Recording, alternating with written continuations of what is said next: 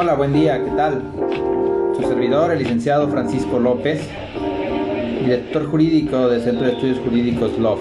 El día de hoy vamos a hablar acerca de la literatura. Un poco de literatura a todos nos viene bien. El día de hoy vamos a ver El llano en llamas.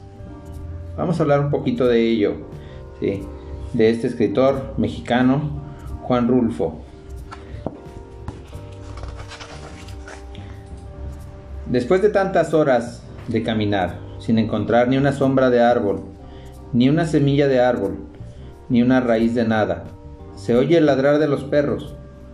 Uno ha creído a veces en medio de este camino sin orillas, que nada habría después, que no se podría encontrar nada al otro lado, al final de esta llanura rajada de grietas y de arroyos secos. Pero sí, hay algo. Hay un pueblo, se oye que ladran los perros y se siente en el aire el olor del humo. Y se saborea ese olor de la gente como si fuera una esperanza. Pero el pueblo está todavía muy allá. Es el viento el que lo acerca. Hemos venido caminando desde el amanecer. Ahorita son algo así como las 4 de la tarde. Alguien se asoma al cielo, estira los ojos hacia donde está colgado el sol y dice, son como las 4 de la tarde. Ese alguien es Melitón. Junto con él vamos Faustino, Esteban y yo. Somos cuatro. Yo los cuento, dos delante, otros dos atrás. Miro más atrás y no veo a nadie. Entonces me digo, somos cuatro. Hace rato, como a eso de las once, éramos veintitantos, pero puñito a puñito se han ido desperdigando, hasta quedar nada más en este nudo que somos nosotros. Faustino dice, Puede que llueva. Todos levantamos la cara y miramos una nube negra y pesada que pasa por encima de nuestras cabezas y pensamos, puede que sí. No decimos lo que pensamos. Hace ya tiempo que se nos acabaron las ganas de hablar, se nos acabaron con el calor. Uno platicaría muy a gusto en otra parte, pero aquí cuesta trabajo.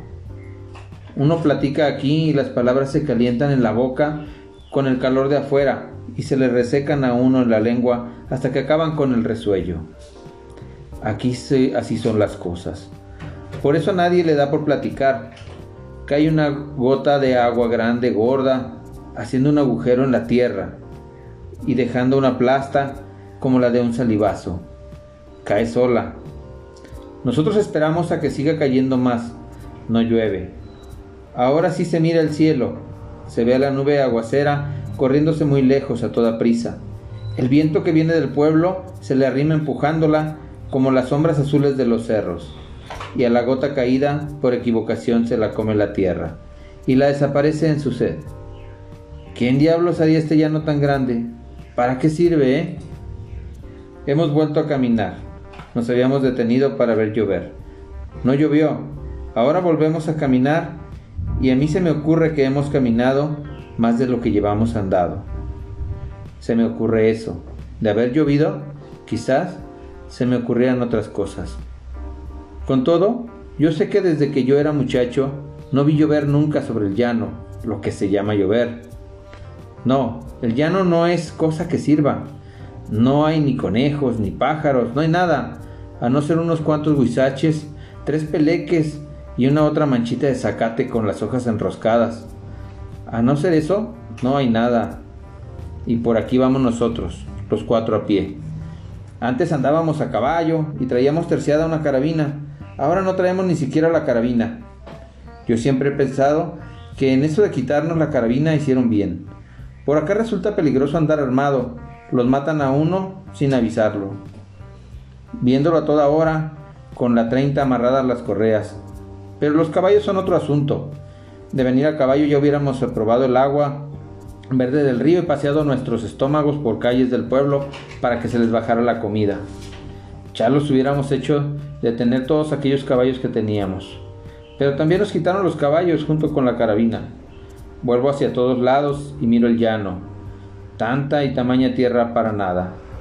Se le resbalan a uno los ojos al no encontrar cosa que los detenga. Solo unas cuantas lagartijas salen a asomar la cabeza por encima de sus agujeros, y luego que sientan la tatema del sol, corran a esconderse en la sombrita de una piedra. Pero nosotros, cuando tengamos para trabajar aquí, ¿qué haremos para enfriarnos del sol? Porque a nosotros nos dieron esta costra de tepetate para que la sembráramos. Nos dijeron, del pueblo para acá es de ustedes. Nosotros preguntamos, el llano.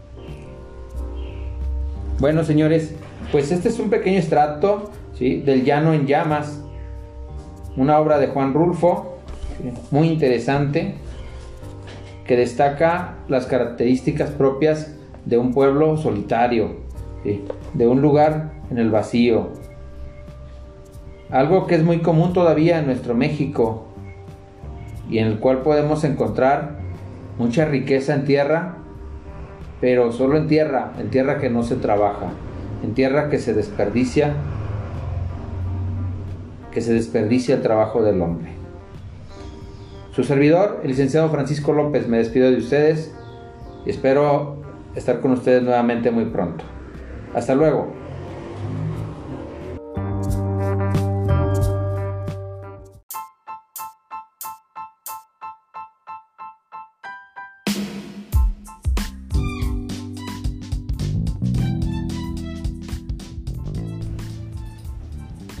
Hola amigos, ¿qué tal? ¿Cómo estamos?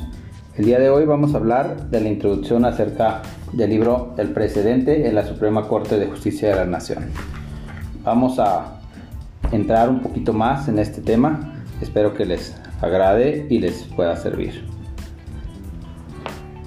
En el sistema jurídico mexicano, hablar indistintamente de precedente y jurisprudencia es un asunto problemático.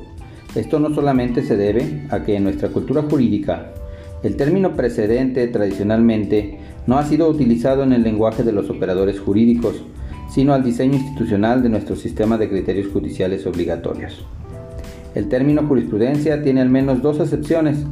La primera de ellas se utiliza para hacer referencia a todos los criterios dictados por los jueces o tribunales.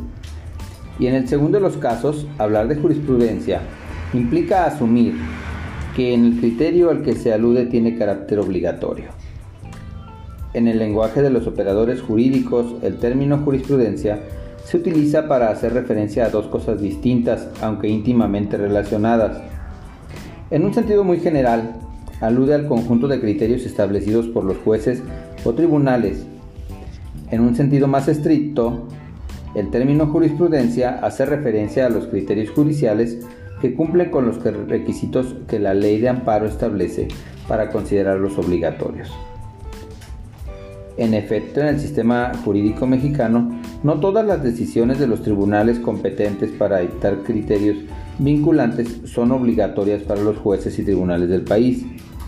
Para que esto ocurra, es necesario que se reúnan los requisitos formales establecidos en las normas aplicables a cada uno de los procesos de los que emanan estos criterios. Por otro lado, en nuestro sistema jurídico ha prevalecido la publicación de los criterios de los tribunales a través de tesis, donde se establecen reglas jurídicas en las que generalmente se hace mención a los hechos del caso del que emana el criterio vinculante. Por el contrario, en la mayoría de los ordenamientos jurídicos, el precedente es reconstruido por los órganos aplicadores como una regla en la que se incluyen los hechos del caso y una solución normativa. En términos prospectivos, esta estructura facilita que el precedente se aplique más fácil a casos similares y que los jueces puedan realizar algunas maniobras argumentativas. En este sentido, al juez posterior le corresponde determinar qué tan similares son los hechos del caso para poder decidir si regla del precedente resulta aplicable, operación que se dificulta considerablemente si los criterios en cuestión no hacen referencia a los hechos. A pesar de ello, en esta obra se utilizan indistintamente los términos precedente y jurisprudencia, como se explica a continuación. Nuestros sistemas de criterios judiciales se ha venido transformando en los últimos años a través de cambios legales y jurisprudenciales, de tal manera que no solo puede apreciarse elementos que atenúan la excesiva formalización que lo ha caracterizado, sino también la progresiva introducción de categorías propias de la cultura jurídica del common law, en la que la institución de los precedentes vinculantes está ampliamente asentada. En primer lugar, puede apreciarse una evolución en los últimos años del sistema de criterios judiciales obligatorios. Como se sabe, la Suprema Corte conoce de varios procesos constitucionales. El juicio de amparo, cuya función es la protección de los derechos fundamentales, las controversias constitucionales, que son vía para resolver conflictos competenciales entre poderes y órganos de gobierno, y las acciones de inconstitucionalidad a través de las cuales se realiza el control abstracto.